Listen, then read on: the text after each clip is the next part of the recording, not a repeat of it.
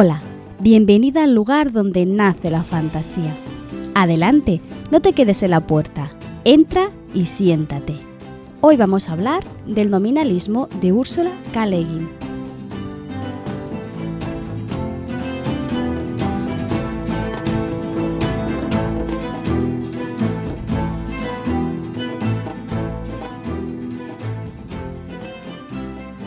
A lo largo de todo este podcast hemos hablado muchísimo sobre sistemas de magia. Recuerdo haber empezado explicándote las reglas de la magia de Brandon Sanderson, que son las normas que debes conocer si quieres crear un buen sistema de magia, para rol, para novela o para lo que sea. Pero no nos quedamos ahí, sino que después de eso analizamos varios universos para ver cómo sus creadores o creadoras habían jugado con la magia. El primero fue Sanderson, ¿no? Ya que explicaba sus normas, íbamos a ponerlo a la práctica, ¿no? Analizando una de sus sagas más famosas, que es Nacidos de la Bruma.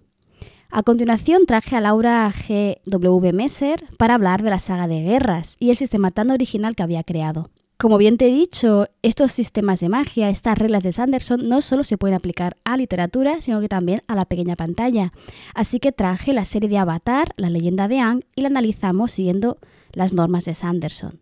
Y el último sistema de magia que hemos visto en el podcast ha sido la de la saga de la Tierra Fragmentada de N.K. Jemisin.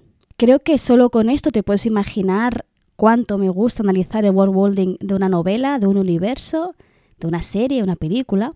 Y de hecho ya en el programa anterior te dije que iba a seguir trayendo sistemas de magia. Hoy le ha tocado a una gran autora de fantasía, de hecho la madre de la fantasía moderna. En efecto, vamos a hablar sobre Úrsula K. Le y más concretamente sobre su nominalismo. El programa de hoy lo he dividido en dos grandes partes. El primero en hablar concretamente sobre el sistema de magia, cómo funciona y sus limitaciones. Y por otro lado, vamos a hablar concretamente de la escuela de magia de Roque, ¿vale? Que tendrá bastante importancia para la literatura posterior. Si no conoces a Úrsula Guin, debes saber que tiene dos vertientes, podríamos decir, que son las obras de fantasía, donde podríamos englobar ¿no? todo el ciclo de Terramar, además de otras grandes obras, y aparte tiene eh, la ciencia ficción. ¿vale? Yo de Úrsula solo me he leído la obra de fantasía y ni siquiera toda, ¿vale? Por tanto, solo puedo hablarte de esta vertiente más fantástica.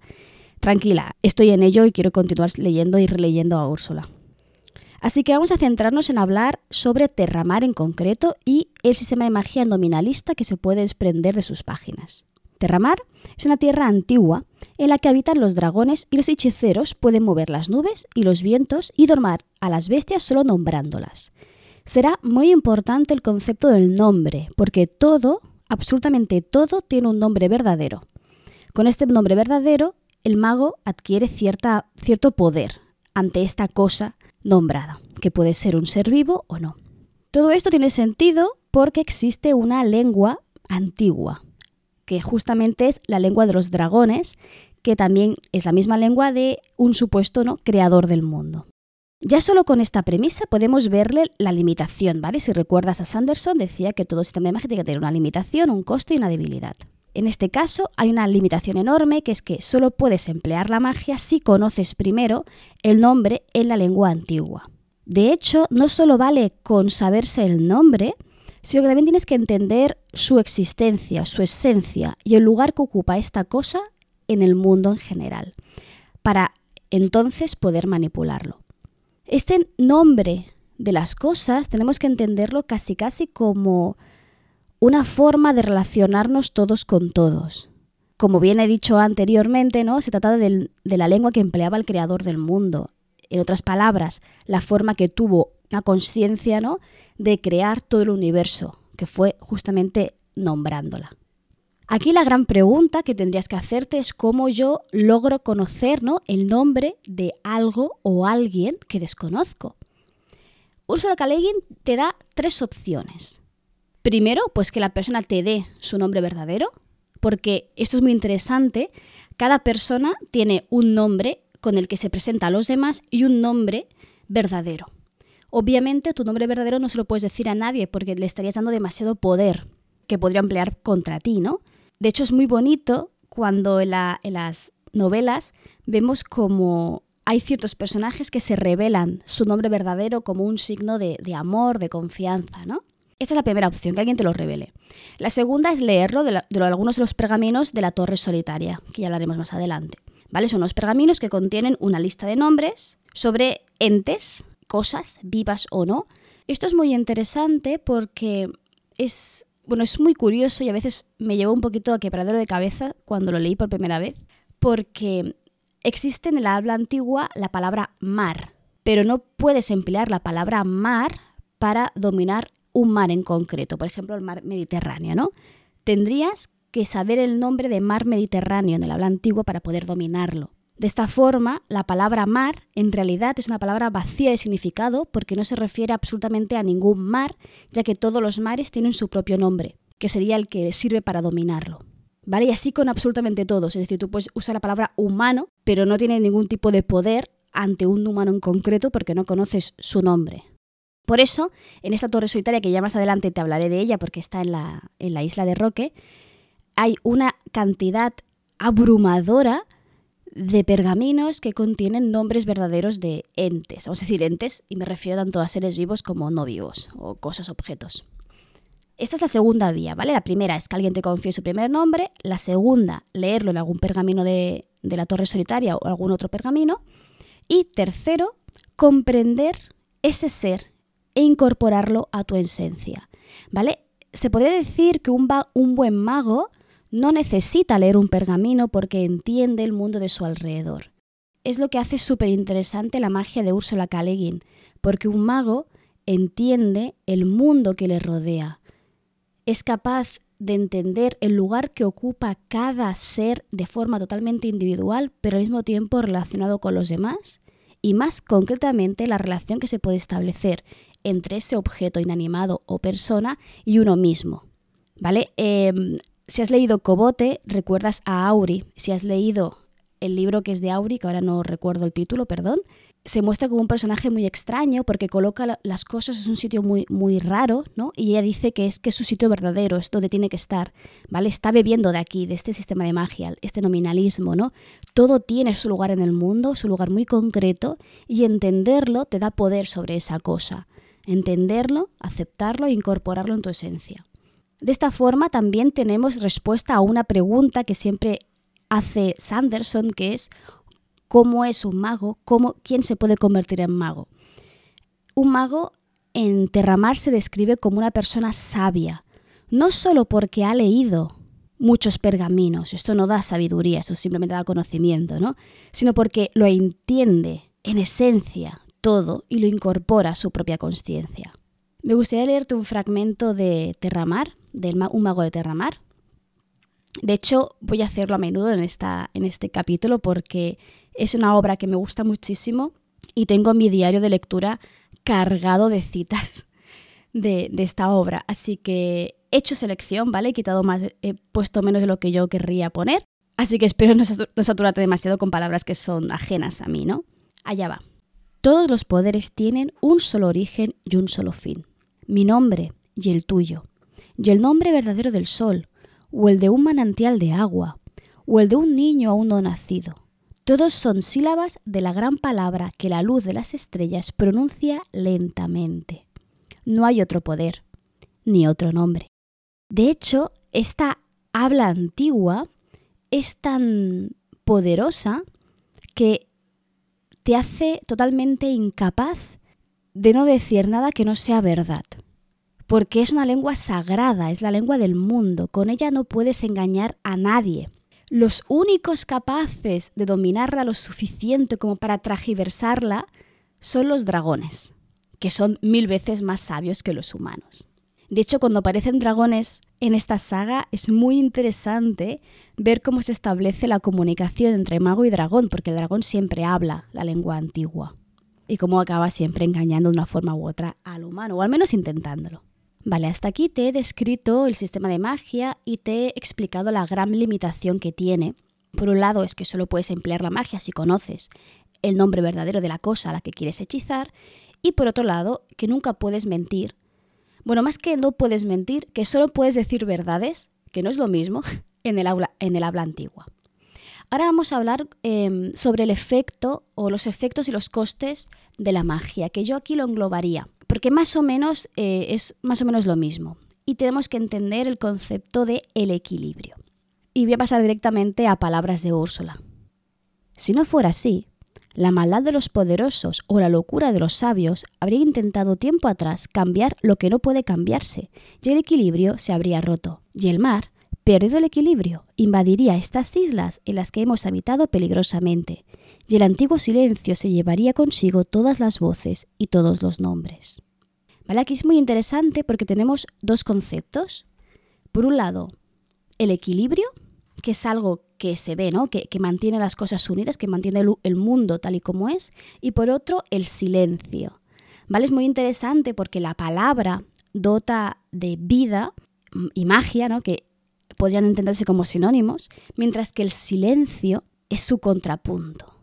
Y aquí está visto casi casi como algo mm, como una especie de apocalipsis, ¿no? En el sentido de el fin, el fin del mundo, el fin de la magia, el fin de todo, ¿no?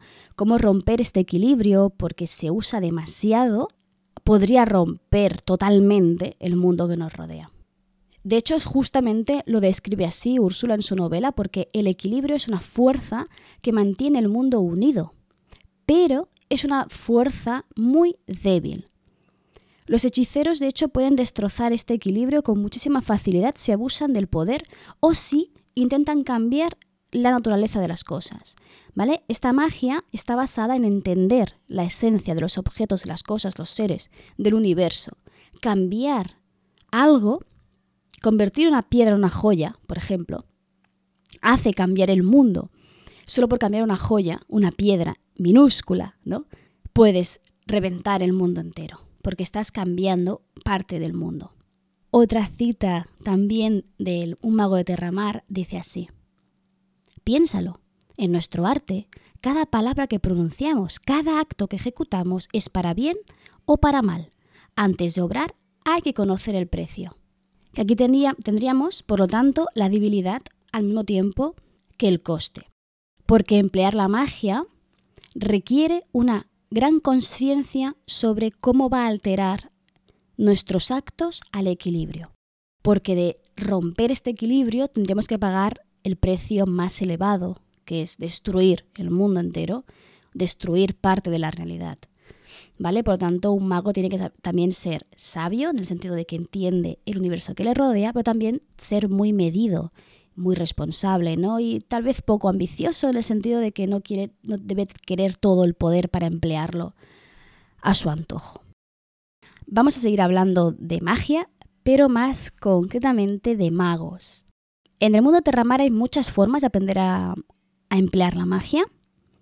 Aquí tengo que hacer un pequeño paréntesis para aclarar que en esta obra las mujeres están limitadas solo a poder aprender de sus maestras quedando totalmente excluidas de cualquier otro círculo que sí que tienen acceso sus compañeros masculinos. Es más, su conocimiento de la magia es muy limitado y muy sencillo y no tienen ni punto ni de comparación con los hombres. De hecho, es algo que se reitera y se insiste muchísimo en las primeras novelas de la saga. Una mujer, una bruja, suele verse con muy malos ojos. Las que aparecen en los primeros de la saga, al menos, son o muy ignorantes o muy malas, malas de malvadas, me refiero. Esto obviamente podríamos justificar teniendo en cuenta que es una obra escrita hace muchísimo tiempo, en un contexto en el que generalmente el protagonista y los personajes importantes siempre eran masculinos, pero es que la propia autora se da cuenta de este error en su worldbuilding y más adelante lo soluciona en obras posteriores donde la feminidad no está vista como algo malvado. Esto te lo diré ya más adelante, ¿vale? Yo me he leído eh, parte de Terramar en castellano eh, con la edición de Minotauro, una de estas antiguas, pero ahora me lo estoy leyendo en catalán, que me quiero leer todo lo de Úrsula en catalán. Y es muy interesante porque un, un Magda Terramar aparece al final del libro un artículo, no sé si es un artículo o es una charla transcrita, no lo sé, de Úrsula K.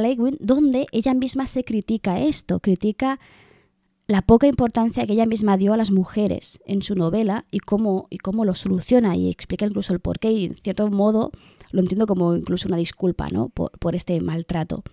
Así que si no conoces o no, eres, o no estás acostumbrada a leer eh, novelas de fantasía mm, clásicas y te vas a sentir un poco incómoda si ves que a las mujeres se les trata bastante mal, que es lo que me pasa a mí, sinceramente, por eso no suelo leer muchos clásicos de fantasía, prefiero las novelas más eh, contemporáneas. Eh, ten en cuenta que Úrsula es algo que empieza así y a, lo largo de su, de su prosa lo va cambiando, ¿vale? Así que yo te invitaría a conocerla primero entera o casi entera antes de, juzgar al menos esta parte de su, de su obra.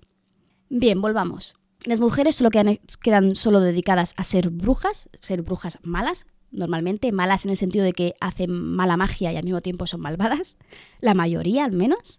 Sí que es cierto que la, primera maestra de, protagonista es una bruja, pero ya te dicen que su conocimiento es muy limitado y tiene que buscar otro maestro, que es la segunda forma de aprender magia. Tú puedes ir a un maestro, un mago, o en el caso del protagonista también incluso una bruja, a que te enseñe sus artes mágicas. Si bien es cierto que en este universo hay algunas personas como protagonista, pero claro, vamos a, un poquito a usar los clichés, ¿no? El protagonista nace con una gran habilidad para entender y dominar el habla antigua, en cierta forma em, nacen magos en este sentido, ¿no? Sí que es cierto que cualquiera, tenga facilidad o no para el habla antigua, puede convertirse en hechicero, tanto porque vaya a hablar con un maestro y ser su pupilo o porque vaya a estudiar a la isla de Roque. Aquí Úrsula K. nos introduce un cliché, o bueno, lo que ella convertirá más adelante, ¿no? En un cliché que son las escuelas de magia. Hogwarts bebe de aquí. En esta escuela, en Roque, puede acceder cualquier varón con ganas de aprender magia.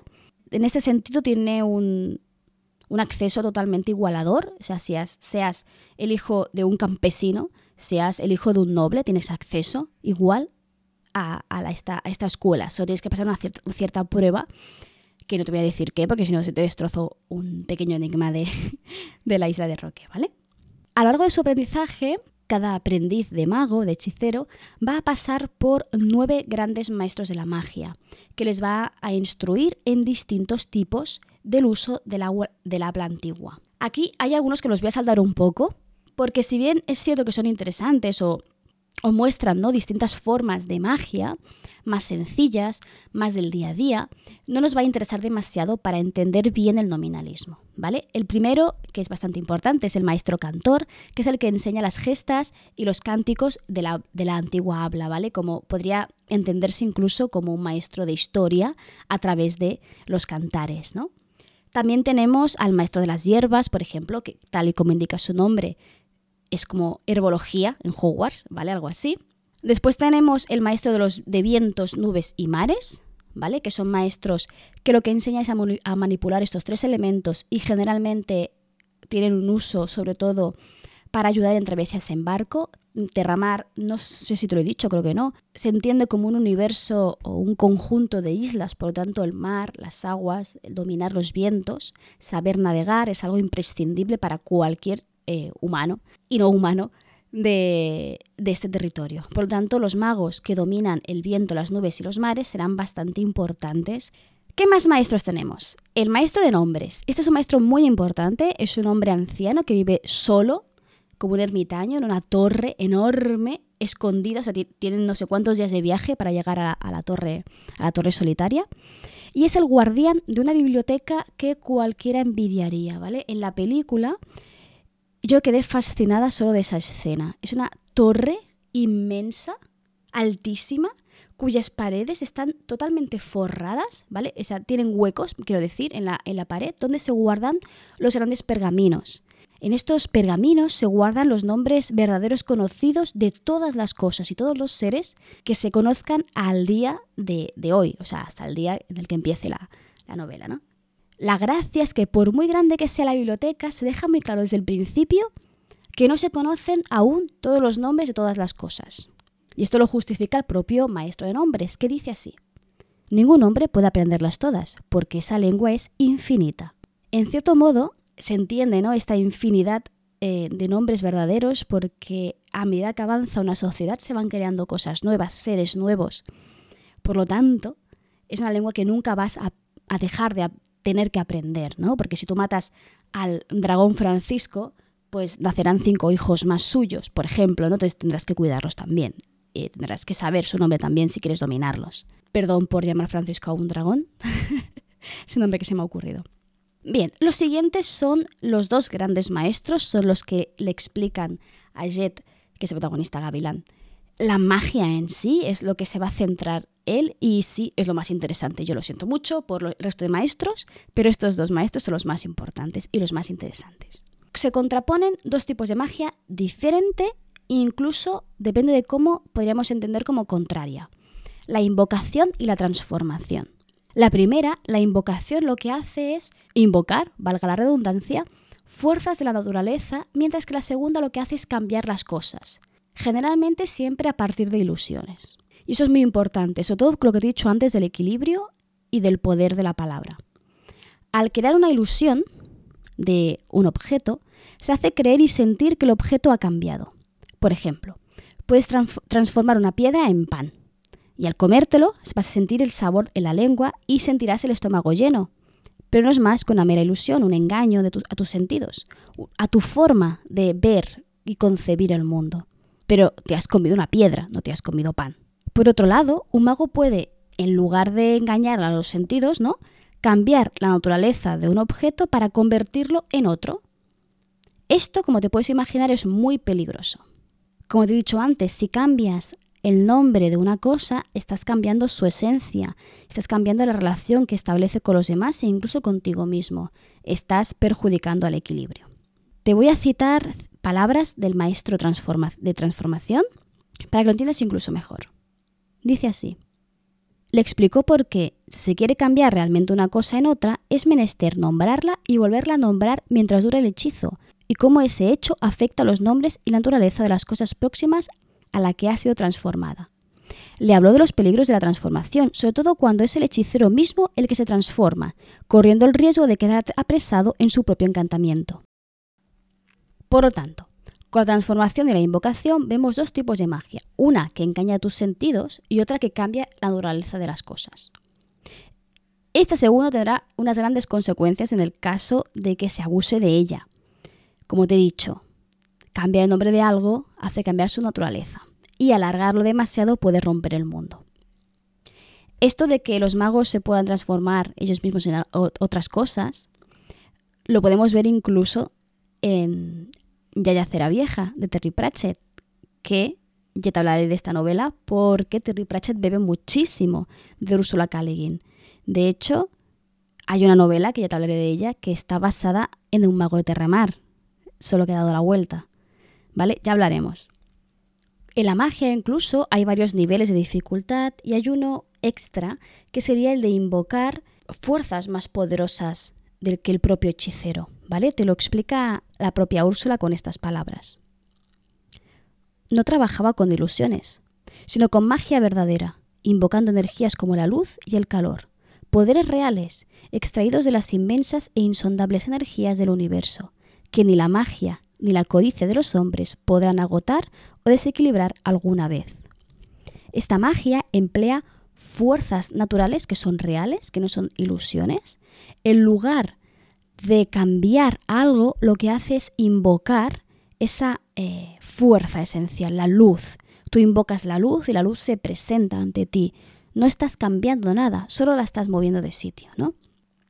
De esta forma no altera ni ninguna naturaleza, ni tampoco crea una ilusión, solo está empleando esta fuerza.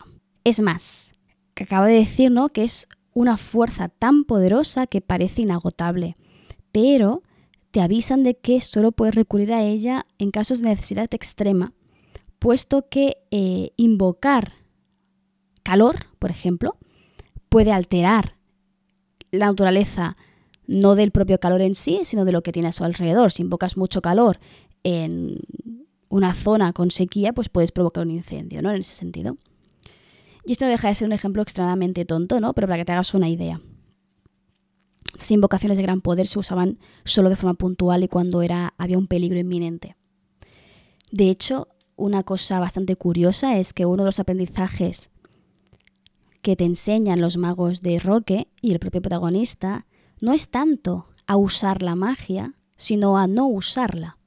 el primer maestro de, de Gavilán, de hecho, es lo que pretende enseñarle. Se pasa un año entero bajo su cuidado y no emplea la magia nunca, porque le quiere enseñar cómo no solo la magia es magia, es decir, no solo emplear hechizos es hacer magia, porque la magia en este universo no es hacer bolas de fuego y lanzárselas contra el enemigo, sino que es un sistema de concordia, ¿no? Sería de concordia con el mundo, de entender el universo y de ser, en cierto modo, los protectores de este universo y de este equilibrio. Por eso, la magia de Ursula K. es una magia de no usar la magia, de usar la magia solo cuando es necesario, de entender el mundo, aceptarlo tal y como es y solo emplearla cuando es estrictamente necesario. En definitiva, es un estilo de magia muy interesante. El poder está en la palabra y eso me parece algo precioso. De hecho, antes de conocer a Úrsula ya me gustaba un montón las novelas en, el, las que se tenía que averiguar el nombre de algo para poder invocarlo, para poder hacer magia. Por ejemplo, el nombre del viento. El propio título ya te indica, ¿no? Que, va a ser nominalista al sistema de magia. Porque me parece súper interesante, ¿no? el poder mágico que se le ha otorgado desde siempre históricamente a la palabra. A la palabra tanto escrita como no escrita, incluso a la palabra de un habla antigua. ¿No? Esto, como filóloga, es algo que me, que me siempre me ha fascinado cómo la gente le ha dado un poder mágico a, algo tan mundano, ¿no? Como es la palabra, como es la lengua, como es la lingüística. Y de momento, de momento, esto es todo por hoy. Te he adelantado de que va a haber Úrsula para largo, ¿vale? Quiero leer más Úrsula, seguramente te traiga más cosas sobre sus obras. Y también te voy a traer em, referencias a Úrsula, por ejemplo, este libro que te he dicho, Terry Pratchett, que le da la vuelta totalmente a, un mago de Terramar, le da, quiere enseñar la otra cara de este sistema de magia. Y que seguramente lo, te lo traiga pronto, ¿vale? Porque tengo bastante ganas de, traértelo y de hecho eh, lo he leído hace poquito. Antes de acabar, decirte que todas las citas que he leído en voz alta están extraídas de una edición antiquísima de Minotauro, una, esta era una obra gigantona donde están todos todas las obras de Terramar que yo cogí de la biblioteca prestada, porque lamentablemente por aquel entonces Úrsula no estaba editada en castellano, en ninguna editorial. Ahora por suerte la están volviendo a editar en Minotauro y si puedes, eh, también la están editando en Rachber, en catalán, ¿vale? Yo te recomendaría muchísimo si puedes, si quieres, comprar un Mac de Tarramar ah, en catalán porque estarías ayudando a una, pequeña editorial que lo que está haciendo es traer clásicos de la fantasía en lengua catalana, algo que me parecido siempre súper importante. Tanto si quieres leerte la versión en castellano como la versión en catalán, te dejo los enlaces de afiliados en mi página web, ¿vale? Recuerda que este, el libro te saldría por el mismo precio que si lo compraras en Amazon en este caso, pero eh, Amazon a mí me da unos centimillos para poder ayudarme a que este podcast siga adelante y poder gestionar los gastos que conllevan tener una página web y bla, bla, bla, ¿vale? No te quiero aburrir con esas cosas. Eso sí, recordarte que si quieres estar al tanto de todo lo que voy publicando, todo lo que voy haciendo y contándote los avances que voy teniendo tanto en el podcast como en mi vida más escritoril, te puedes suscribir a mi newsletter, abajo tengo el enlace y no solo tendrás eh, cosas mías, que a lo mejor me puedes decir, ¿eso para qué? Sino que cada mes tienes un contador mensual de palabras. Si te dedicas a escribir, te interesará tener uno. Y ahora sí, me, despido por hoy. Nos escuchamos, o al menos me escuchas tú a mí, la semana que viene. Y te recuerdo algo súper importante que nunca me olvidaré de decirte, y es que aquí, en este pequeño rinconcito de Internet, siempre, siempre vas a ser bienvenida.